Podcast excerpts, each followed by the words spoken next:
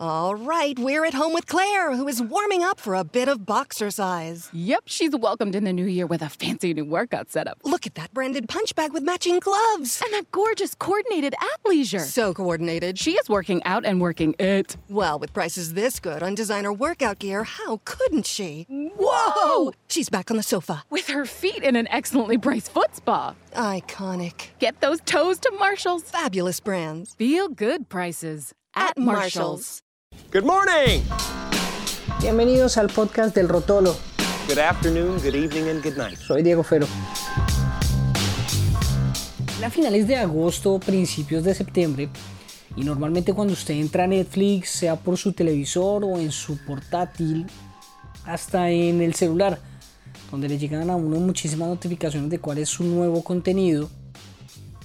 Pero normalmente en el portátil o en el televisor le aparece a uno la promoción de nuevas producciones originales de Netflix o estrenos que ellos suben por ese mes o esa semana a la plataforma. Y me encontré con la promoción de Cobra Kai.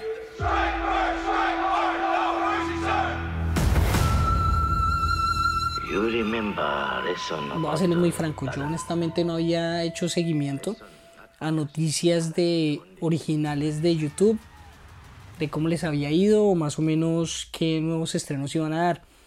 Por ahí había visto que a la serie le había ido bastante bien en la plataforma y me extrañó muchísimo verla en Netflix. Dije, ¿por qué carajos si le fue también en YouTube? Terminó en Netflix. ¿Será que compraron los derechos para, para Europa o para España? ¿Será que van a empezar a promocionarla por regiones? Porque ese tipo de cosas suceden. Es decir, es muy habitual, digamos, ver algunas producciones de Fox para Latinoamérica que tienen como plataforma de stream momentáneamente. En el caso de Europa, por ejemplo, hace poco subió Amazon Prime de Americans. Entonces yo dije, bueno, de pronto es una negociación así, pero entonces empecé a googlear y a ver algunas noticias y más personas comentando en Twitter o en Instagram que se estaban haciendo la maratón de Cobra Kai. Y yo, ah, miércoles, esto es a nivel mundial. Y ahí sí que se me despertó la curiosidad por saber por qué carajos terminó Cobra Kai en Netflix. Y de eso se trata este nuevo episodio del Rotolo. Que tiene o que viene en dos versiones, por ponerlo en estos términos. Hay una, que es la que está escuchando usted en estos momentos, que es la versión podcast, y otra que es versión video. Tal vez la del podcast va a durar un poquito más, un poquito menos, y el ejercicio se hace un poco viendo qué tanto puede llegar a cambiar un lenguaje de un lado a otro. Entonces, si quiere ver el video, pues lo invito a que visite el canal de YouTube del Rotolo. Y si no, pues disfrútese este podcast que eh, se hizo con todo el cariño para hacer una especie de análisis del por qué termina YouTube cediendo uno de sus activos más valiosos originales. Es sencillo ver desproporcionadamente mejor el pasado que el presente. De hecho, en psicología se estudia esto. Se le llama declinismo o retrospectiva idílica y consiste en ver excesivamente mejor el pasado que el presente. Ahora, no voy a decir que el 2020 no es o ha sido una grandísima mierda en comparación con otros años. Cayó el hombre señalado de atacar a su pareja con un hacha. insultan, gritan y hasta escupen a una pareja de origen Yo no quiero latinoamericano. estigmatizar ni más a los venezolanos, pero hay unos inmigrantes metidos en criminalidad que nos están haciendo la vida Entonces se fue a lagartearle al uribismo para que le dieran la casa de Nariño. Yo no soy En lagarta. el barrio Verbenal de Bogotá no solo exigen justicia por los tres jóvenes a los que mató la policía. incluyó una durante- silla vacía con el nombre del presidente Iván Duque. Son los nombres de los menores de edad hallados asesinados en un cañaduzal aquí, en el barrio Llano Verde, en el oriente de Cali. el estado de alarma en todo nuestro país, en toda España.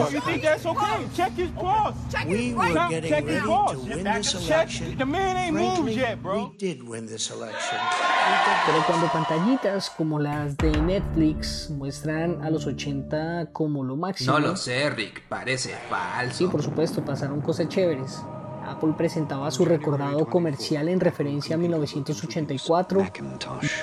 And you'll see why 1984 won't be like Tetris 1984. salía al mundo. Lucho Herrera ganaba etapa en el Tour de este pechito, pero no todo fue una chimba. Lara Monilla era asesinado por los narcos, se descubrió el SIDA. España perdió la Eurocopa. Reagan seguía midiéndose el ego con la Unión Soviética, Indira Gandhi era asesinada. As you may have heard by now, Indira Gandhi, the Prime Minister of India, has been shot and very gravely Marvin wounded. Gaye era asesinado. Poison is the wind that blows from the north and south and east. Y en medio de todo esto, el cine tenía un buen año. ¿Para qué? Se estrenaban Los Kremlins, la secuela de Indiana Jones, Footloose, Los Cazafantasmas y...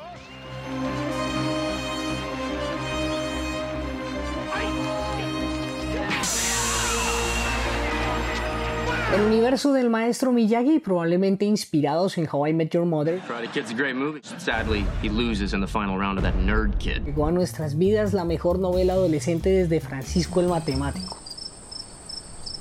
Why don't you go fuck yourself? Para quienes no lo saben, Cobra Kai es la historia de Johnny Lawrence, antagonista de la primera entrega de Karate Kid, 30 años después. El viaje del antihéroe que busca enderezar su vida. Johnny ahora es nuestro principal interés y Laruso se convierte en muchas ocasiones en el villano de la historia. Oh, this is a guy whose ass you kicked. If you want to get technical, I kicked his face. Tal vez la mejor descripción del programa la hacía IndieWare por allá en las fechas en las que se estrenó. Es como si los protagonistas principales de la primera película se hubieran despertado de una nevera criogénica 30 años después para darse cuenta que sus mentes siguen iguales, pero su cuerpo ha envejecido.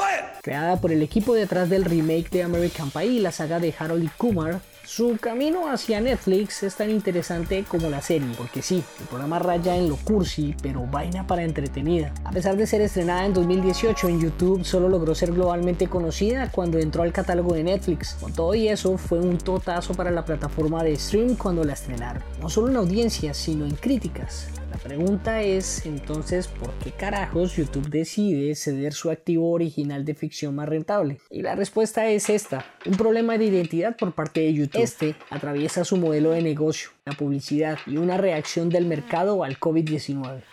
Este es un resumen ejecutivo. Hacia 2015, probablemente entendiendo la fuerza con la que venían otras empresas de stream, YouTube decide lanzar una línea llamada Red, la idea, crear una división que le permitiera a la compañía entrar al negocio de suscripción paga. Se buscaba cobrar por ver contenido sin publicidad, contenido propio entre otros. En 2017 YouTube Red sumaría su paquete YouTube Music a series originales, no libreteadas, algunas vinculando creadores y otras en alianza con medios. Un sancocho.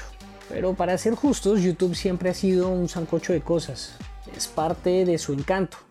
Ahora, esa falta de identidad le va a pesar. En entrevista para Recode, la CEO de la plataforma de stream, Susan Wojcicki, tras preguntársele qué era YouTube Red, acercaba la plataforma hacia la música. So we have two different services. We have YouTube Red, right. and then we have YouTube TV. And YouTube Red is a service that is really a music service. Esto pese a haber entrado a la torta de la creación de contenido libreteado recientemente. Momentos después se le preguntó por un eventual interés de crear una serie bandera, como House of Cards para Netflix o Handmaid's Tale para Hulu.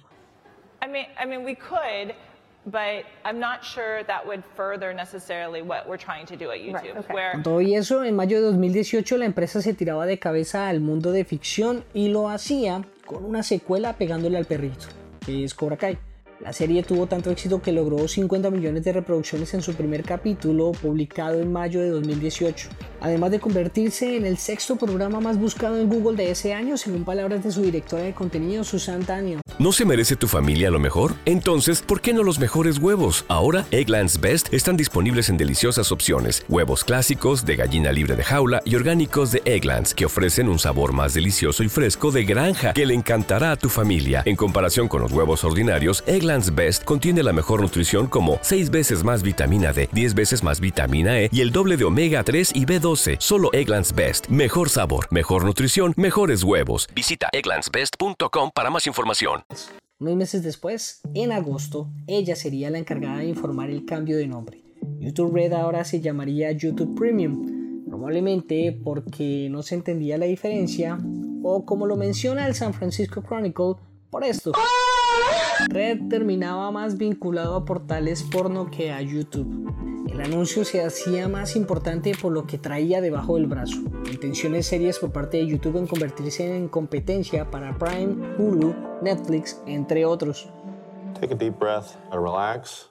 Los planes incluían lanzar 15 nuevos programas que se sumaban a Cobra Kai y otros finados. Daniels fue enfática en el interés real para YouTube. Ellos no querían tener un Westworld o un Game of Thrones. La empresa, de hecho, lo que buscaba era tener un éxito tipo Cobra Kai, que es un contenido bueno y barato. The Show. Coming soon. Además, se confirmaba el estreno de programas con celebridades como Gancho. Iban a estar vinculados a proyectos de ficción y documentales. Otros seriados irían de la mano de creadores o youtubers. Oye, para YouTube era cómo lograr una audiencia por suscripción y lograr además enganchar anunciantes a esos productos, pero ahí iban. Lo que no esperaban era verse salpicados por una controversia que realmente ha mojado a toda red social en la actualidad.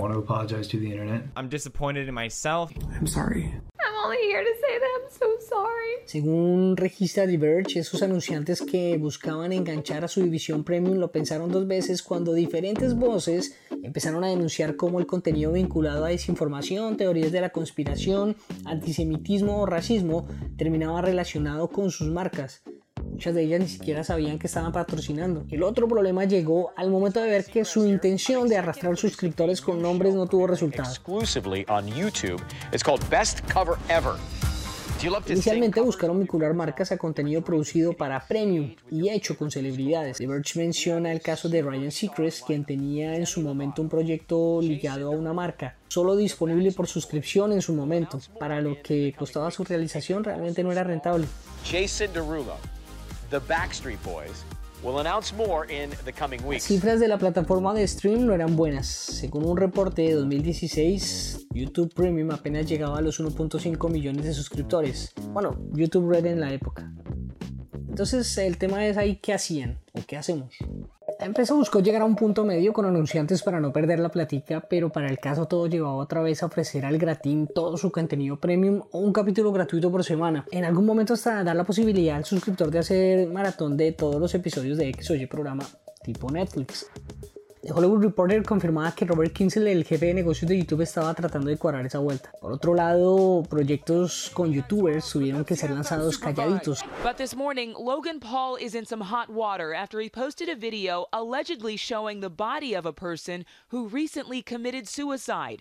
The video viewed over Los, algunos de ellos anunciados con bastante expectativa fueron publicados casi que sin promoción por polémicas que rodeaban a los creadores. YouTube's biggest star, PewDiePie, has officially been dropped from Disney's Maker Studio after he released a series of anti Semitic posts. Curiosamente, siguieron apostándole a figuras públicas y por eso empezamos a ver a actores como Will Smith, I cannot believe how much YouTube has awakened. Jack Black, La Roca y celebridades tipo Victoria Beckham estrenándose en el universo de YouTube. No digo específicamente que esos fueron contactados por YouTube, pero digamos que empieza a tener mucho más sentido el hecho de que este tipo de celebridades trate de llegar a esta audiencia, mucho más cuando uno creería que realmente no lo necesitan. Por otro lado, mantener la relación con uno de sus fuertes, la música, era importante. Mucho contenido original iba a enfocarse en artistas y en ese caso los documentales serían parte del menú. ¿Quién es Maluma? Conóceme. Y poco a poco la vuelta fue tomando forma.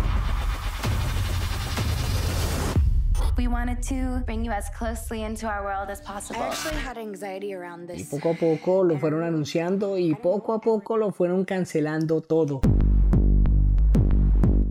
Otros proyectos no fueron cancelados, pero sí tuvieron que irse a buscar una casa. Y mientras se confirmaba que YouTube daba luz verde para una tercera temporada de Cobra Kai, Sony, productora de la serie, pedía pista para poderle buscar una casa, un hogar a la producción y así darle un poquito más de vida a la trama.